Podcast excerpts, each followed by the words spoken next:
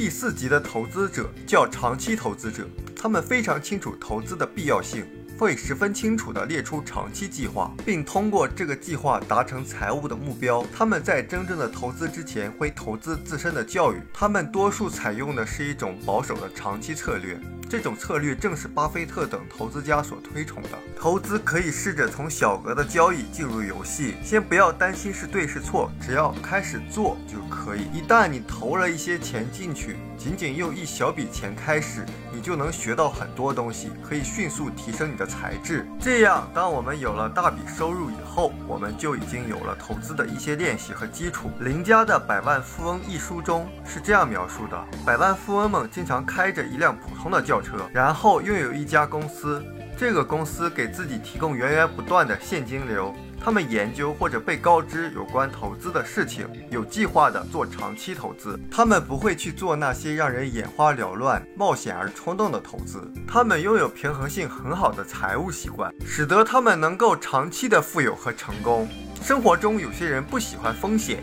宁愿把精力集中在自己的专业工作或者职业上，也不愿意学习投资。对这些人来说，如果要过上一种真正成功而富裕和自由的生活，必须要建立自己的企业和成为第四级的投资者。第五级是成熟的投资者，他们财力充足，能够制定出更积极或者更有风险的投资战略，因为他们有良好的财务习惯、坚实的财力和卓越的投资智慧。他们有长胜的记录，但也赔了很。多钱赔钱会带给他们智慧，而这种智慧只能从犯过的错误中获得。真正成熟的投资者，他们会把每次失败看成是一次从中学习的机会，然后再回到游戏中学习更多的东西。他们十分清楚失败是成功过程的一部分，他们也憎恨失败，但并不害怕失败。失败激励他们不断的前进和学习，而不是使他们跌入痛苦的深渊中。他们会有自己的投资标准和规则，虽然他们冒的风险大于普通人，但是他们憎恨赌博。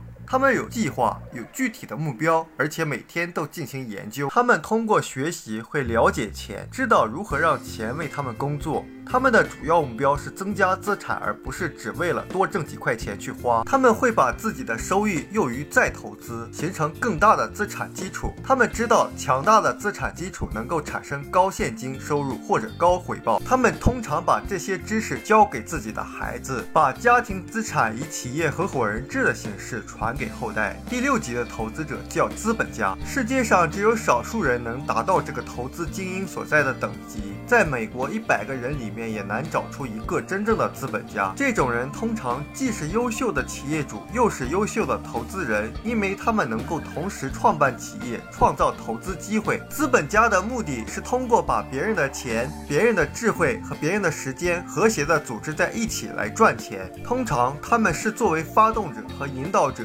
正是这些资本家提供资金来设置工作岗位、创办企业、研发产品，使国家繁荣。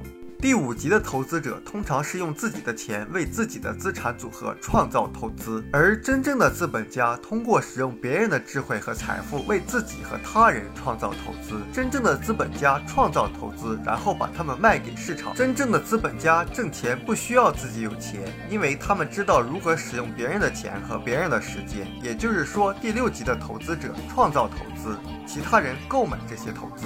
你也可以理解为他们是发行股票的人。而我们大多数人是购买他们的投资的人，他们会使别人富裕起来，创造一些工作机会。但那前提是他们自己有利可图。在经济繁荣的时期，真正的资本家做得非常好；在经济萧条时期，真正的资本家会变得更富，因为他们知道经济混乱意味着新的机遇。当人们发现机会到来的几年前，他们早已参与了产生这种机会的一些项目。他们知道如何管理风险，知道如何不用花钱就能挣到钱。他们做的这一点，是因为他们知道钱不是一种事物，而仅是在人们。头脑中创造出来的一种概念。这个世界上愤世嫉俗者远远多于资本家，他们制造出更多的噪音，让人们生活在恐惧之中，寻找财务安全而不是财务自由。但是你见过一座为愤世嫉俗者塑造的雕像，或者是一所由愤世嫉俗者创建的大学吗？我们书友会希望用十五年时间带动一亿人读书，改变思维，思考致富，和一千个家庭共同实现财务自由。快来加入我们吧！